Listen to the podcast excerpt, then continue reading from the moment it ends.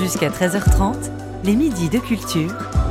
Nicolas Herbeau, Géraldine Mosna-Savoie.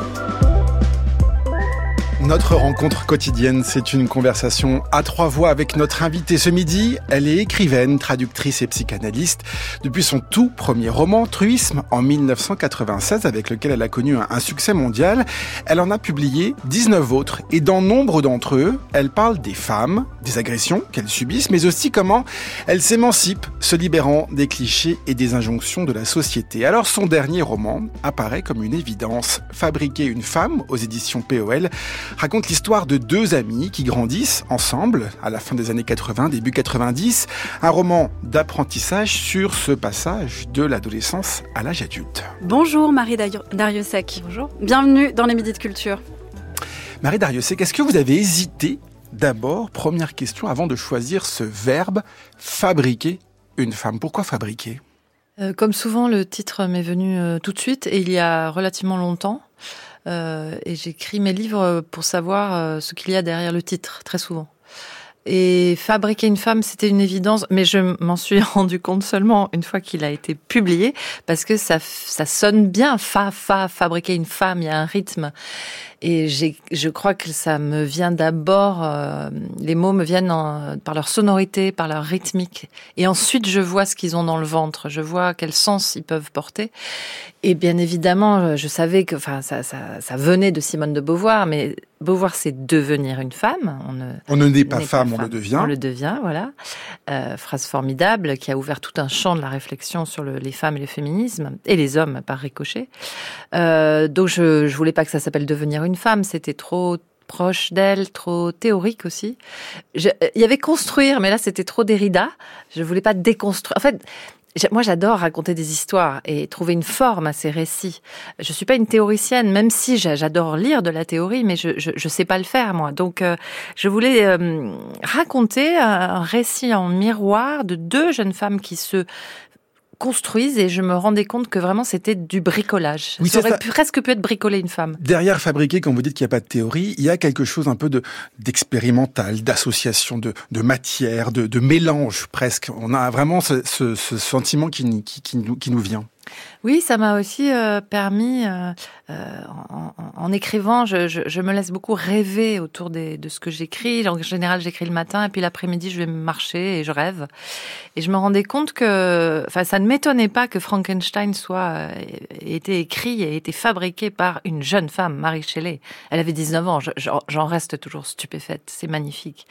Parce que les jeunes femmes savent à quel point, même au 19e et peut-être surtout au 19e, ça a un peu progressé. Elles savent à quel point elles sont euh, la proie de... Elles sont faites de morceaux qui... Et on a beaucoup de mal à faire tenir ces morceaux ensemble, comme un Frankenstein. On a tout un côté Frankenstein. On est fait de d'un corps et d'une tête déjà. Et pendant des millénaires quand même, on nous a refusé la tête. Hein Donc il a bien fallu qu'on la couse sur notre corps, sur notre ventre, sur nos jambes. Et, je voulais raconter l'histoire. Les, années 80, qui sont celles de ma, mon adolescence, euh, ont, vraiment été un, un, creuset d'injonctions contradictoires. Euh, euh, dont j'essaie de rire aussi aujourd'hui parce que c'était vraiment assez impossible à vivre. On va rentrer dans le détail, Marie Dariussec. Euh, donc, on est dans les années 80-90. On est, pour ceux qui n'ont pas encore lu votre roman, ils ne seront pas surpris dans le sud-ouest de la France. Et on suit, là aussi, ils ne seront pas surpris et surprises, deux anciennes héroïnes, forme de, de compagnonnage que vous avez créé avec elles, Rose et Solange, qui sont donc deux amies et qui vont passer euh, à l'âge adulte, euh, voir de là où on vient, pour effectivement savoir comment cela influence nos choix, là où on on va, ce qui les lie, ce qui les oppose, ces deux amis. Et il y a un endroit où elles se retrouvent, c'est le théâtre. C'est Rose d'ailleurs qui fait venir Solange au, cours de théâtre du lycée et la troupe doit monter Antigone. Tu as donc bien envie de mourir. Tu as déjà l'air d'un petit gibier pris. Ne vous attendrissez pas sur moi, faites comme moi. Faites ce que vous avez à faire. Mais si vous êtes un être humain, faites-le vite. Je n'aurai pas du courage éternellement, c'est vrai. Je veux te sauver, Antigone. Vous êtes le roi, vous pouvez tout, mais cela, vous ne le pouvez pas. Tu crois? Ni me sauver, ni me contraindre. Orgueilleuse, petite Édipe. Vous pouvez seulement me faire mourir. Dieu sait pourtant si j'ai autre chose à faire aujourd'hui. Mais je vais tout de même perdre le temps qu'il faudra et te sauver, petite peste. Je ne veux pas te laisser crever dans une histoire de politique, tu vaux mieux que ça. Tu crois que ça ne me dégoûte pas autant que toi, cette viande qui pourrit au soleil? Le soir, quand le vent vient de la mer, on la sent déjà du palais. Mais pour que les brutes que je gouverne comprennent, il faut que ça pue le cadavre de Polynice dans toute la ville pendant un mois. Vous êtes odieux Oui, mon petit, c'est le métier qui veut ça. Ce qu'on peut discuter, c'est s'il faut le faire ou ne pas le faire, mais s'il faut le faire, il faut le faire comme ça. Mais pourquoi le faites-vous? Un matin, je me suis réveillé roi de Thèbes. Et Dieu sait si j'aimais autre chose dans la vie que d'être puissant. Il fallait dire non alors. Je le pouvais. Seulement, je me suis senti tout d'un coup comme un ouvrier qui refusait un ouvrage. Ça ne m'a pas paru honnête. J'ai dit oui. Eh bien, tant pis pour vous. Moi, je n'ai pas dit oui. Antigone de Sophocle, mise en scène Marie Doriassec en 1947 avec Maria Cazares et Jean Davy dans le rôle d'Antigone respectif d'Antigone et, de Créon. Euh, D'abord sur cette figure d'Antigone qui euh, revient régulièrement euh, dans, vos offres. Qu'est-ce qu'elle représente avant de rentrer dans cette scène en particulier? Qu'est-ce qu'elle représente Antigone? Oh là là, comment je peux résumer ça? Quand j'ai découvert Antigone par, par l'école, hein, par, au collège, et probablement dans la version d'Anouilh, qui c'est bien celle qu'on vient d'entendre, aujourd'hui je préfère celle de Sophocle, mais elle est quand même prodigieuse, celle d'Anouilh aussi, je me suis... Quelle jeune fille ne s'identifie pas à elle, à sa radicalité? Et puis, il se trouve que c'est aussi très apparent dans absolument tous mes livres, et à chaque fois d'une façon un peu différente, mais je suis précédée par un frère mort. Et il se trouve, et un jour je le raconterai euh, tel quel, mais je n'y suis pas encore, il se trouve que cet enfant, pour des raisons complexes et horribles, n'a pas de tombe. Et je me suis retrouvée vers l'âge de 12 ans avec une espèce de mission. Franchement, j'aurais pu partir dans la maladie mentale. J'y suis déjà un petit peu, comme beaucoup d'écrivains, mais j'aurais pu partir très loin. Je me suis retrouvée avec une espèce de mission dans la vie qui était d'enterrer mon, mon, frère. Et, et, et, ce personnage, Antigone, c'est ce qu'elle fait, c'est ce qu'elle fait contre la loi euh, des hommes. Et je suis frappée à la fin du passage, bien sûr, de, de, à la fin de l'extrait. Elle, elle ne dit pas oui. Mmh. Alors ça ouvre en plus tout le champ actuel du consentement qui est aussi l'espace le, dans lequel je fais se débattre euh, mes, personnages, euh, garçons et filles, et que j'ai pas fini d'explorer. C'est le, consentement dans les années 80, euh, c'était vraiment pris dans la culture du viol et on ne le savait pas. Enfin, les garçons et les filles, on, ne savait pas. On n'avait pas d'outils conceptuels pour penser ce qui nous arrivait. Et d'ailleurs, Rose et Solange, dans, euh, ce, dans, dans, leur cours de théâtre et dans leur dialogue, dans leur débat qui, qui, naît, euh, qui naissent en, entre, entre elles, euh, ne sont pas d'accord sur mmh. qui est le meilleur personnage euh, d'Antigone. Est-ce qu'il faut euh, justement défendre Antigone comme le fait Solange, euh, qui est, est, une caractérielle un peu, on peut le dire, qui a un fort caractère en tout cas, et qui, qui est celle qui, qui se prend en main dans sa vie, ou comme Rose qui considère que voilà Antigone est dans la posture et que c'est Créon justement qui, qui a raison et qui doit venir la sauver. Mmh. Donc c'est intéressant aussi d'avoir effectivement transposé ce débat entre ces deux amis. De toute façon, le livre est construit, euh, il y a deux versions des faits. Il y a la version de Rose et la version de Solange. Et j'ai commencé par Rose, puis il y a celle de Solange. Et, alors que je l'ai écrit dans l'autre sens. J'avais d'abord commencé par Solange, mais bon. Euh, ça donne des effets de lecture euh, que, bah, qui sont assez troublants, je pense. En tout cas, euh, Rose, elle est dans le compromis. Rose, elle pense qu'au fond, l'ordre tel qu'il est du monde, euh, y, y compris l'ordre patriarcal, même si elle n'a pas ce mot pour penser l'affaire, mais que l'ordre, finalement, elle va s'y soumettre, elle va s'y conformer parce qu'elle est aussi née dans une, un milieu relativement privilégié, qu'elle est aimée par son père et sa mère, et qu'elle elle est plutôt bien tombée avec Christian, avec son amoureux. Oui, sa vie est toute tracée. Sa en vie fait. est tracée. Elle sait où elle va. Elle oui. veut se marier oui. avec ce Christian. Elle va avoir des enfants avec Christian. Elle connaît déjà les prénoms oui. de, ses, de ses enfants. Voilà, elle fonce tête baissée en quelque sorte. Avec beaucoup de candeur. Et j'adore les personnages candides parce que du coup, les, les, les lecteurs et les lectrices peuvent, euh, peuvent se dire Oula, son train fonce un peu vite là. Mm. Et, et, Solange, elle, sa vie est massacrée au départ par, par des tas de données, de, de, y compris de sa classe sociale et, et de son devenir femme pour le coup, puisqu'elle tombe enceinte à 15 ans, beaucoup trop tôt. Personne ne l'a protégée de ça. Mais Créon et Antigone, le vieux débat, hein, on va pas le refaire maintenant, mais euh, c'est du vécu, ça. C'est que je, je, me suis vraiment retrouvée à face à une amie très chère qui défendait Antigone, parce qu'évidemment c'est le personnage le plus séduisant, le plus punk. me suis retrouvée à, devoir défendre Crayon parce que la place était déjà prise en quelque sorte. Et je me rappelle avec douleur de ce moment où on est aussi, ce qui m'intéresse dans l'adolescence, c'est qu'on se construit en miroir dans un narcissisme euh, inévitable. Enfin, je juge absolument pas ça. Euh, on est obligé de se connaître soi-même pour essayer de démarrer dans l'existence. Et chez les filles, c'est ça se passe beaucoup face à une autre fille. Les filles sont programmées pour se regarder les unes les autres. Hein. Les magazines féminins, c'est assez déroutant, sont pleins de photos de filles, alors qu'on aurait pu penser qu'ils seraient pleins de photos de garçons. Non, les filles sont dressées à se regarder euh, les unes les autres, à regarder leur forme, leur visage, leur peau, leurs cheveux c'est abyssal et ça c'est fait aussi pour les domestiquer. Donc je, je c'est dans les années 80 en particulier, les garçons avaient beaucoup plus de liberté par rapport à ça. Ils s'occupaient un peu moins d'eux-mêmes et ça les libérait. Ça leur faisait faire des grosses bêtises aussi. Hein. Mais hum, donc je, moi j'ai pas, je, je porte pas de jugement, je raconte j'essaie de raconter. Et cette amitié, évidemment, elle est faite de, haut et de bas, puisque vous l'avez dit, il y a cette construction commune, l'une face à, l'autre. Euh, et il y a, euh, voilà, dans tout le long de ce, de ce récit, des séparations, des retrouvailles, euh, du soutien, de l'abandon, euh, des trahisons, l'aveu de la trahison. Voilà, c'est comme ça que ça fonctionne, et c'est comme ça, du coup, qu'on voit euh, chacune de ces deux femmes se fabriquer. Oui, c'est ça. Elles se fabriquent euh, en regard l'une de l'autre. Elles se fabriquent euh, d'abord dans un petit village avec des choix amoureux. Bah, il y en a pas beaucoup. On est bien avant les applis où on peut aller chercher des gens loin. Et euh, elle, il y a des personnages que que j'ai fabriqués, mais qui sont évidemment informés par des gens que j'ai pu croiser dans ma vie. Il y a le personnage du gourou de province, pour lequel j'ai une espèce d'affection, mais en même temps, c'est un des personnages vraiment négatifs je crois. Euh, c'est ce genre de type euh, qu'on connaissait toutes et tous, qui, qui avait la trentaine, qui, était installé dans la vie et qui s'approchait des adolescents. C'est ça, c'est celui qui euh, va tenir le bar de, ce, village. Hein. Mais comme euh, donc il a un côté prédateur, objectif, euh, ce qui se passe euh, et avec Rose et avec Solange, je le raconte pas, mais on est dans une zone très grise. En même temps, parce que les personnages sont, enfin c'est la complexité qui m'intéresse, il va leur délivrer quelques informations sur les hommes et les femmes, des informations extrêmement simples. Mais je me rappelle à 15 ans entendre pour la première fois quelqu'un me dire un homme qui couche c'est un donjon, une femme qui couche c'est une salope. Personne ne me l'avait jamais dit.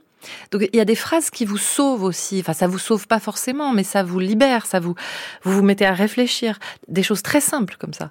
Et c'est ce gourou-là, j'ai dit un gourou, mais c'est une blague. Hein. C'est cette espèce de donjon de province euh, qui tient un petit bistrot, mais qui lit Che Guevara et Marx, qui, qui leur délivre ce message-là. Euh, puisque vous parlez de, de, de, ces personnages, un mot sur euh, justement ce, ce, que j'ai appelé ce compagnonnage avec euh, Rose et, et, Solange, avec euh, on a parlé de Christian, le, le petit ami de, de Rose, qui va devenir agent immobilier, qui est aussi une figure qui reste, qui revient dans l'univers Marie Dariussec dans, dans, dans, certains de vos romans, pas tous, mais mais en partie. Qu'est-ce que qu'est-ce que c'est cet univers justement? Pourquoi avoir convoqué à nouveau des personnages qui vous suivent depuis toutes ces années? Est-ce que c'est euh, voilà une façon aussi de, de nous montrer la, complexité de ces personnages et puis de, de, bah de, de, nous convoquer encore une fois dans, dans votre univers?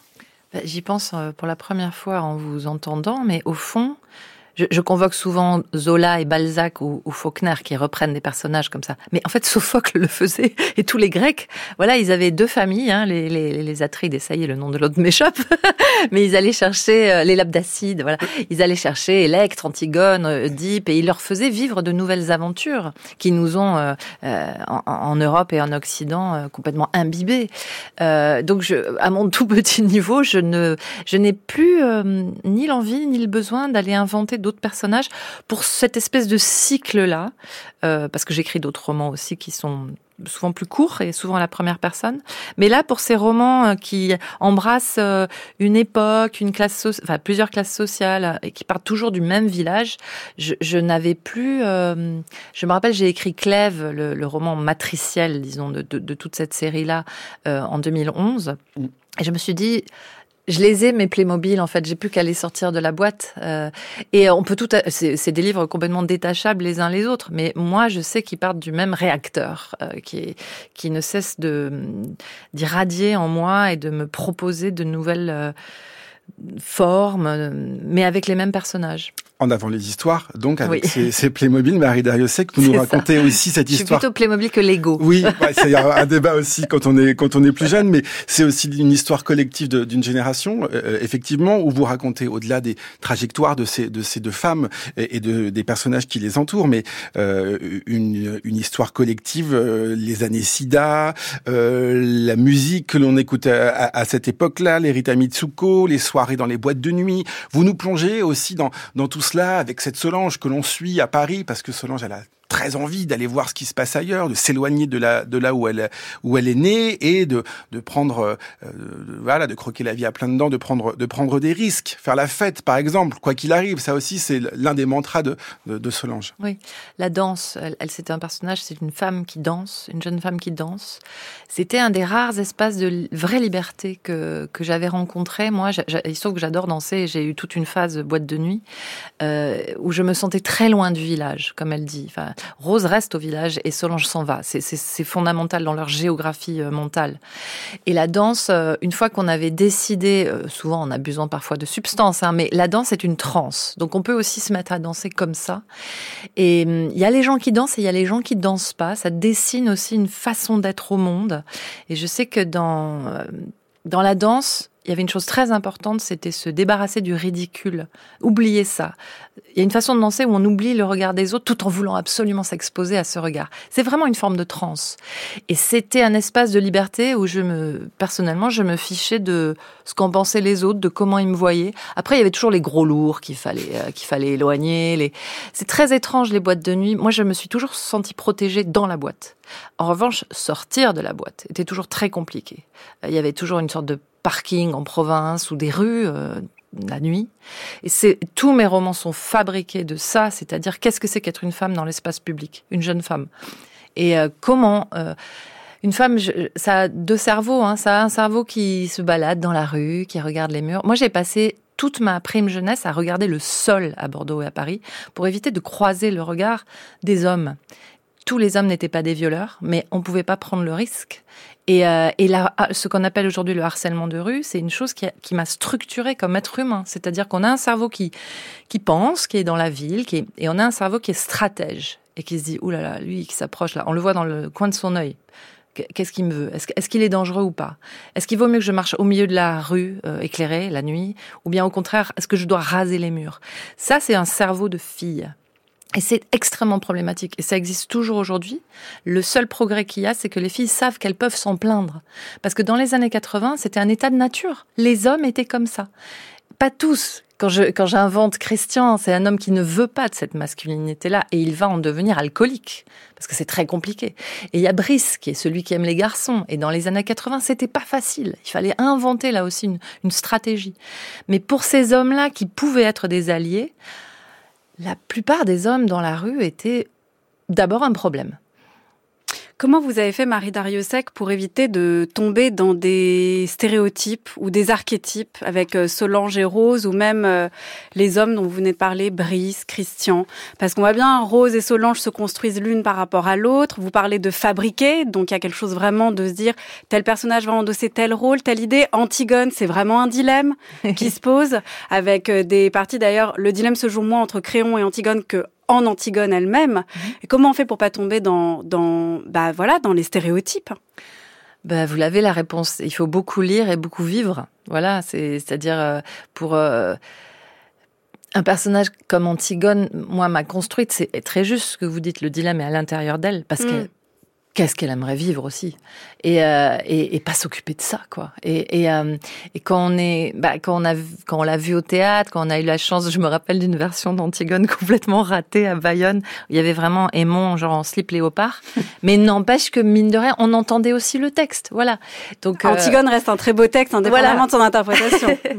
Donc euh, j'ai lu j'adore lire je, je, passe mon temps à lire et, et à rêver. Et, j'ai vécu aussi donc mais ça, ça fait pas des bons arguments pour écrire des bons personnages. alors, je sais pas comment je fais. D'abord, il y a peut-être des clichés quand même. Mon premier roman s'appelle Truisme. C'est pas pour rien. C'est-à-dire, je j'aime aussi beaucoup le, soulever les clichés pour voir ce qu'il y a dessous, mm. parce qu'ils ont leur part de vérité. À, à, l'âge que j'ai aujourd'hui, dire un homme qui couche c'est un donjon, une femme qui couche c'est une salope, c'est un cliché, mm. c'est une phrase toute faite. N'empêche qu'à 15 ans, ça m'a ouvert des cases du cerveau. Ça m'a aidé à réfléchir. Donc ça dépend de la période de la vie. Et, euh, et je continue à écrire euh, avec mes personnages disent, beaucoup de phrases toutes faites. J'aime beaucoup leur faire dire des phrases toutes faites et voir comment ça résonne Mm. dans le livre, sur les autres. Donc euh, après, la, la, Vous aviez besoin de, de phrases toutes faites et de personnages parfois presque qui ressemblent à un casting? il y a un casting, c'est vrai. C'est beaucoup de travail aussi, c'est-à-dire. Non, mais je dis pas que vous prenez des, des, des, des personnages prêts, prêts à interpréter, ou, mais euh, il y a un côté, chacun doit endosser un rôle et voir ce que ça donne ensemble. Ce qui est bien dans cette émission, c'est qu'on a le temps d'entrer dans la fabrique. Et par exemple, donc j'ai commencé à écrire la partie Solange, qui était une espèce de partie coup de poing. C'est une partie assez punk, quoi, où, je, retrouvais des, réflexes aussi de, truisme. Enfin, il y avait des choses. euh, C'est une partie où ça, on a mal, mais aussi où on danse. Euh, et puis ensuite, j'ai écrit Rose. Alors c'était plus plat. Euh, c'était Vous c'était êtes pas- ennuyé. oui, parce qu'elle est assez ennuyeuse à Mm. sa façon. Elle fait tout bien. C'est un bon petit soldat du patriarcat. hein. Elle l'ignore, mais c'est ce qu'elle fait. Euh, elle, euh, elle veut épouser Christian. En même temps, c'est difficile de rester avec son high school sweetheart, hein, avec son chéri de lycée. Donc, euh, elle a quand même envie d'aller voir ailleurs. C'est une tension énorme entre elles, mais elle rentre tout le temps dans le rang. Elle m'énervait un peu. Je sais qu'elle énerve certaines lectrices en particulier. J'ai des retours en ce moment.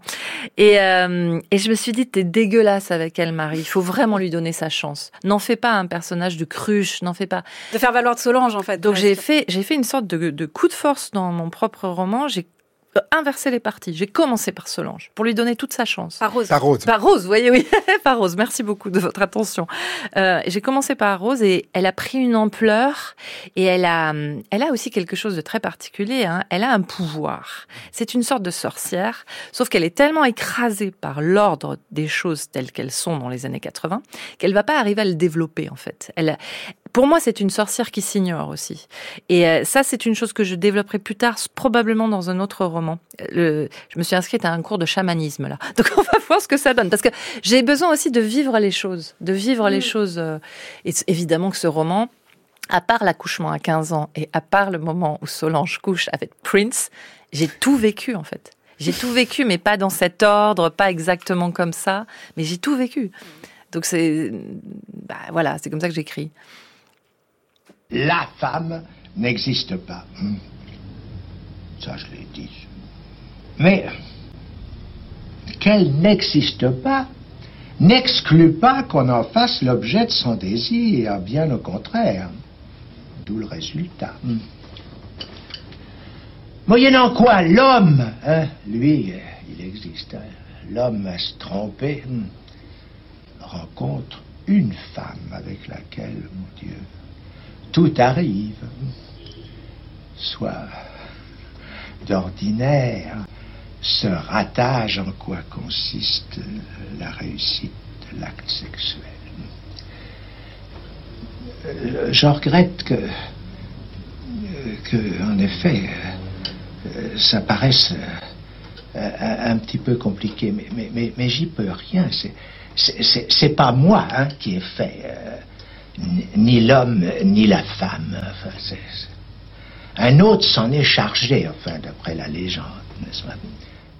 La voix de Jacques Lacan, c'est une archive du 16 mars 1974 dans l'émission Un certain regard. La femme n'existe pas, euh, disait Lacan, avec un, un la qui était euh, euh, barré, euh, ce qui veut dire, euh, Marie Dariussec, évidemment, puisqu'on parlait euh, à l'instant de ces deux femmes de votre roman, des archétypes, des clichés, de la façon de fabriquer une femme, qu'il n'y a pas de de- d'universel féminin. Oui, euh, alors moi je préfère Beckett, rater, rater mieux. Euh, Beckett avait une modestie euh, extraordinaire, un peu un peu agaçante aussi parce qu'il a tout réussi, mais bon. Euh, et je trouve que ce- c'est le genre d'archive qui, qui a beaucoup vieilli. Encore un homme qui nous explique ce que sont les hommes et les femmes. Euh, lui, il est du côté Mais il dit qu'il manche, peut hein. rien. hein. Voilà, mais il il est C'est pas complètement. de sa c'est- faute, ouais. c'est un grand bénéficiaire de l'ordre hétérosexuel, Lacan. Euh, Peut-être c'est un point aveugle chez lui. Hein, il a pas. Moi, j'ai beaucoup, enfin, j'ai beaucoup pratiqué. Il m'a beaucoup apporté. Hein, euh, je, je... Mais je trouve que ça vieillit cette voix qui prend son temps, qui nous explique encore. C'est c'est du mansplaining vraiment parce que Nous, on sait ça, les femmes. Hein. On sait, d'ailleurs que ça rate. Tout mon roman est fondé sur le ratage de la scène hétérosexuelle.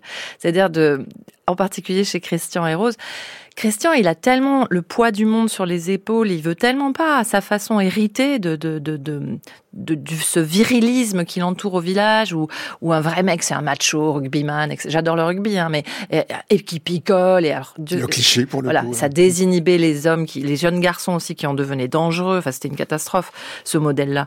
Mais, euh, mais donc oui, bien sûr que Christian, quand il est face à Rose, qui, qui, qui est aussi une fille très intense très désirante. Il peut pas en fait. C'est, j'écris aussi le roman de ces garçons à qui on demande à 17 ans d'être des étalons, quoi, parce qu'ils sont. ça, il y a des injonctions aussi envers les hommes d'être des, euh, des bons du, du amants, sexe, enfin voilà.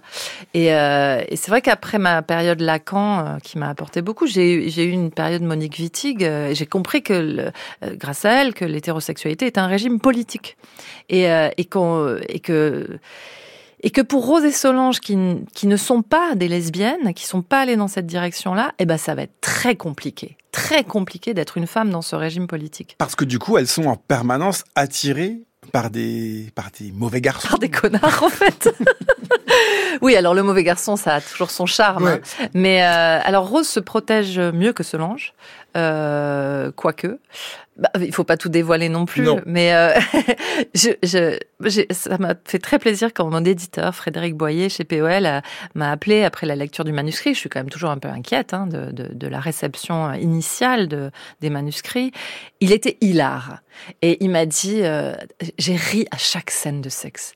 Et c'était ce que je voulais obtenir, c'est-à-dire plutôt que d'en faire un drame, et on peut vraiment en faire un drame, hein, euh, je l'ai eu fait d'ailleurs dans certains de mes romans, là j'avais envie d'en rire. Ce ratage est prodigieux. En fait, chaque fois que une de mes deux personnages s'approche d'un homme, ça rate.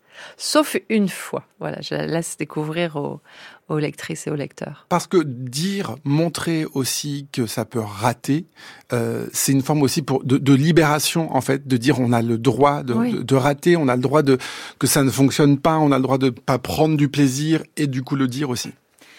Oui, je, je, trouve que comparé au dossier frigidité des magazines féminins des années 80, qui nous obligeaient en fait à, dire oui, hein, j'ai réalisé ça récemment, euh, quand on vous explique qu'il faut pas être frigide, et d'ailleurs il suffit de faire comme ça et comme ça, c'était des modes d'emploi, vous n'avez plus la marge de dire non parce que vous êtes censé en avoir toujours envie. C'était ça les années 80. La marche pour dire non était très étroite. Mais je trouve qu'aujourd'hui, l'époque est magnifiquement plus fluide. Quand on écoute Jacques Lacan, euh, même s'il est extrêmement subtil, hein, euh, il y a quand même une binarité obligée. Comme il dit, il y est pour rien. Bah si, il est complètement du côté... lui qui continue à perpétuer ça. Il est complètement du côté de, de, de du patriarcat. Euh, aujourd'hui, il y a ce concept de non-binarité, moi, m'a beaucoup apporté pour penser l'être humain que je suis, en allant beaucoup plus loin euh, que euh, le supposé neutre. Hein. Moi, je, suis de la génération où on lisait euh, Elisabeth Badinter, Christeva, plus ma génération plus que Hélène Sixou par exemple ou que Lucie Rigaray. Et c'était des femmes. c'était très intéressant, hein, mais nous expliquer qu'il y a du neutre dans l'humain, en fait, ça, ça contribuer à alimenter le, masculin sans cesse, sans cesse, sans cesse. Et les femmes qui réussissaient étaient obligées de devenir des sortes d'hommes, en fait. Moi, j'ai beaucoup connu ça euh, euh, au début de ma jeunesse, disons. Aujourd'hui, c'est passionnant, je trouve, d'être un, garçon et une fille qui ne veulent pas se conformer aux, à ces injonctions-là. Euh, après, bon, je suis consciente d'être dans un milieu privilégié où il y a un espace de liberté pour explorer ça. quand je retourne chez moi au Pays Basque avec un immense bonheur, c'est un peu plus compliqué. Montrer la fabrication d'une femme, euh, comme vous le faites donc dans ce dans, dans ce roman dans les années 80-90, c'est aussi montrer ce qui a changé, Marie Dariussec. Euh, et, vous l'avez dit tout à l'heure, euh, c'est mettre des mots sur ce qui se passe. Le patriarcat, le harcèlement de rue, la sororité aussi, ce sont des mots qui aujourd'hui euh, arment les femmes et les jeunes femmes euh, face à ces inégalités. Oui, je pense aussi au mot que je n'aime pas beaucoup, mais le care, qu'on peut très bien traduire en français par le soin. Prendre soin, oui. Voilà. Et euh, j'attends encore le grand livre du care. Il y en a quelques-uns, mais pourquoi vous aimez pas ce mot? Parce que c'est en anglais, c'est tout. Euh, ah, voilà, non, non, c'est tout. Le soin. le soin. voilà, le soin, c'est très bien. Nous, on avait Cure, le groupe de rock à l'époque. oui. qui d'ailleurs, dans les paroles, était très intéressante. Un Boys Don't Cry, c'était un, tube de ces années-là. Les garçons ont le droit de ne pas pleurer. Mais euh, le soin, c'est aussi un, c'est ce genre de mot qui me m'aide à penser euh, euh, pourquoi est-ce que c'est toujours les femmes qui prennent soin dans les métiers les moins payés de la santé? Pourquoi Pourquoi c'est elles qui font le ménage? Pourquoi Alors Beauvoir a déjà beaucoup, d'autres beaucoup, beaucoup. mais on peut réinventer effectivement le soin. On peut. Rose est du côté du soin. C'est pour ça que j'en parle. Mm. Rose, elle, elle a, elle, elle, dans les, dans ses mains, elle a quelque chose qui va vers les autres pour les accompagner, pour les soigner. Elle, mais elle est un peu perdue. À l'époque, elle peut faire que psycho, par exemple. Et je raconte ça. Grâce à une copine, euh, je me suis rappelé ce qu'on subissait quand même sur le parking de la fac de Talence en 1987-8, avec les exhibitionnistes qui sortaient des fourrés. Et Alors, je vous rassure, il y a les mêmes en 2000. Moi, quand j'étais en 2005, il y avait les mêmes. Hein. Est-ce que ça progresse? Je sais pas. Le, ce, ce, je sais pas, on est 20 ans plus tard. Ouais, euh. cette pulsion irrépressible qu'ont certains hommes de nous montrer notre, leur zizi. Notre zizi, ouais. Notre zizi, c'est ça? Nous, on fait pas ça. Alors il y a des, j'ai appris, moi j'ai fait un an de self-défense, de, de, de, où on nous apprenait non seulement les gestes qui sauvent, mais aussi les phrases. Dire ah mais euh, il est tout petit, enfin des choses très simples comme ça. Ou bien pour les frotteurs dans le métro, choper la main et la lever et dire à qui c'est cette main? Vous avez déjà fait ça? Oui, j'ai déjà fait ça. Et alors? Qu'est-ce qui s'est passé? En fait, j'ai eu, non mais c'est affreux, j'ai c'est moi qui ai eu le plus honte. Le type est quand même parti, il s'est enfui. Il hmm. s'est enfui dès que la porte s'est ouverte. Et moi, je me suis retrouvée comme une je sais pas quoi dans le métro. L'époque était pas prête à ça, je crois. Mais ça progresse doucement, ça progresse. Mais il y a encore des campagnes de harcèlement dans, de, je perds mes mots aujourd'hui, contre le contre harcèlement. Le harcèlement Il y a quelques années, la RATP, avec plein de bonnes intentions, a une fois de plus adressé sa campagne à destination des femmes, avec des prédateurs, mm. un loup magnifique, un ours magnifique. Ça, ça rendait sexy les frotteurs, quoi. C'est quand même le comble, parce que c'est quand même des gens dégoûtants c'est pas ces campagnes-là qu'il faut faire, c'est des campagnes pour éduquer les hommes et les garçons. Il faut arrêter d'éduquer les filles à, être des stratèges et à, apprendre comment survivre. Il faut éduquer les garçons à arrêter d'embêter les filles. Mais c'est, on n'y est pas encore. Hein. Ce que j'ai appris et que je viens d'apprendre, c'est que dans la vie, ce qui est important, ce sont les gens que vous avez rencontrés. Et c'est ça qui forme les jalons d'une vie c'est les gens que vous avez rencontrés et qui vous ont enrichi par ce qu'ils étaient. Et c'est beaucoup, beaucoup plus important que les lieux euh, et, et, les dates. Ce sont les gens que vous avez rencontrés et ce qu'ils ont fait pour vous, en étant eux-mêmes.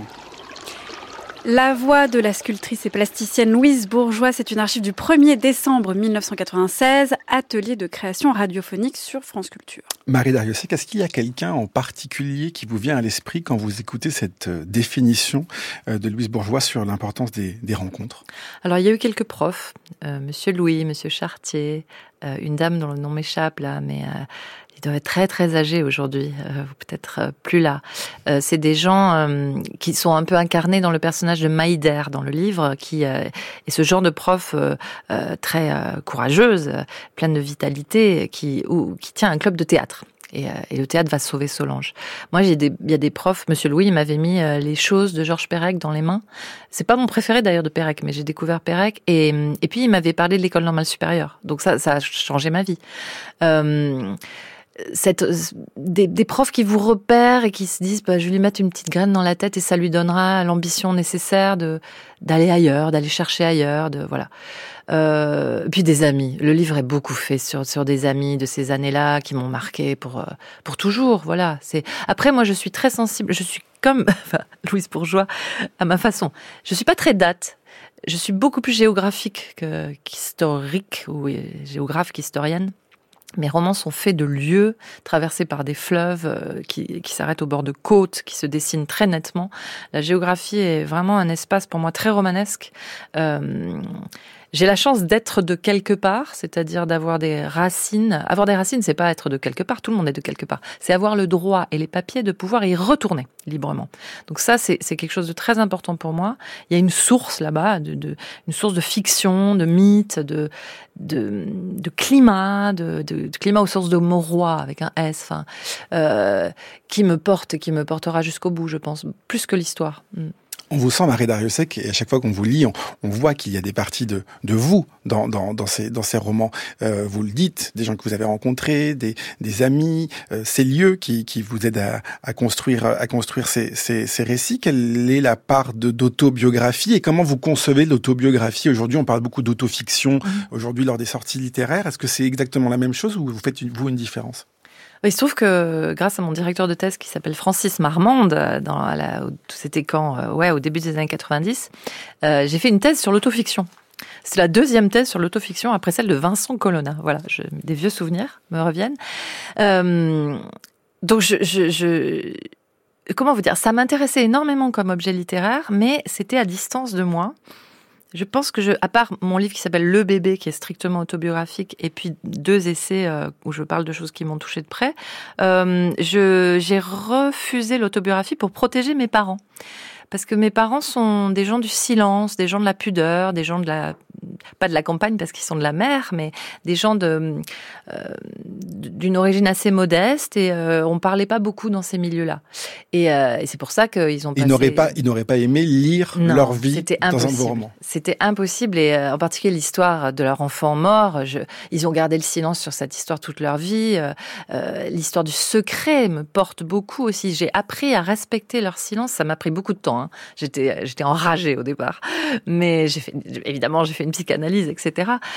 Donc je, il se trouve que mon pauvre papa est mort et les écrivains sont aussi des vampires. Hein, donc euh, une part de moi, euh, euh je, suis terriblement triste, on s'aimait énormément, mais une part de moi est soulagée parce que je suis écrivaine avant tout, avant probablement d'être fille, fille d'eux, et, euh, j'écrirai évidemment sur lui et sur son silence. Maintenant la quelque chose est ouvert. Voilà, c'est euh, on a beaucoup de chance quand on a quand on est un écrivain publié parce que tout, même ce qui fait mal, euh, euh, peut être porteur de, de beaucoup d'énergie en fait. Mm.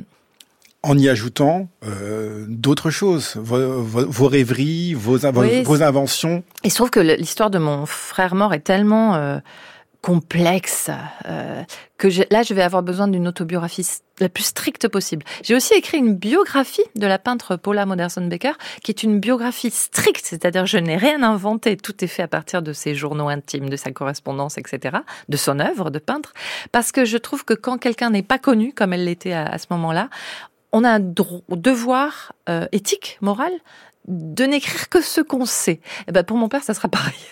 On découvrira ça avec euh, plaisir. Merci beaucoup, Marie Dariussec, d'être venue dans les Midi de Culture. Je rappelle le titre de votre dernier roman, Fabriquer une femme aux éditions POL. Et pour finir, nous avons choisi deux chansons qui sont citées dans votre livre, Toxique de Britney Spears et New York de Claude Nougaro. Laquelle souhaitez-vous écouter? Allez, Britney.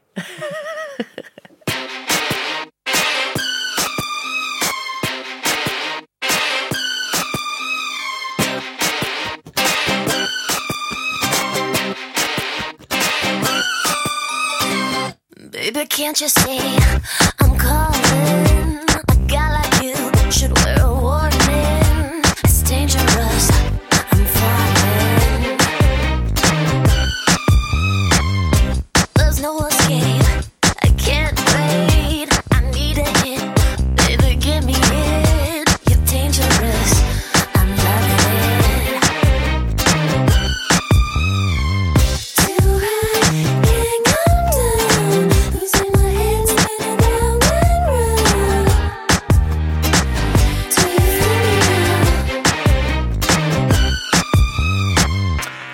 Toxique de Britney Spears pour terminer cette émission avec vous, Marie Dariussec. Merci beaucoup d'être venue dans les Midi de Culture, une émission préparée par Zora Vignet, Anaïs Isbert, Cyril Marchand, Laura Dutèche-Pérez, Manon de la Salle et Candice Bergeron.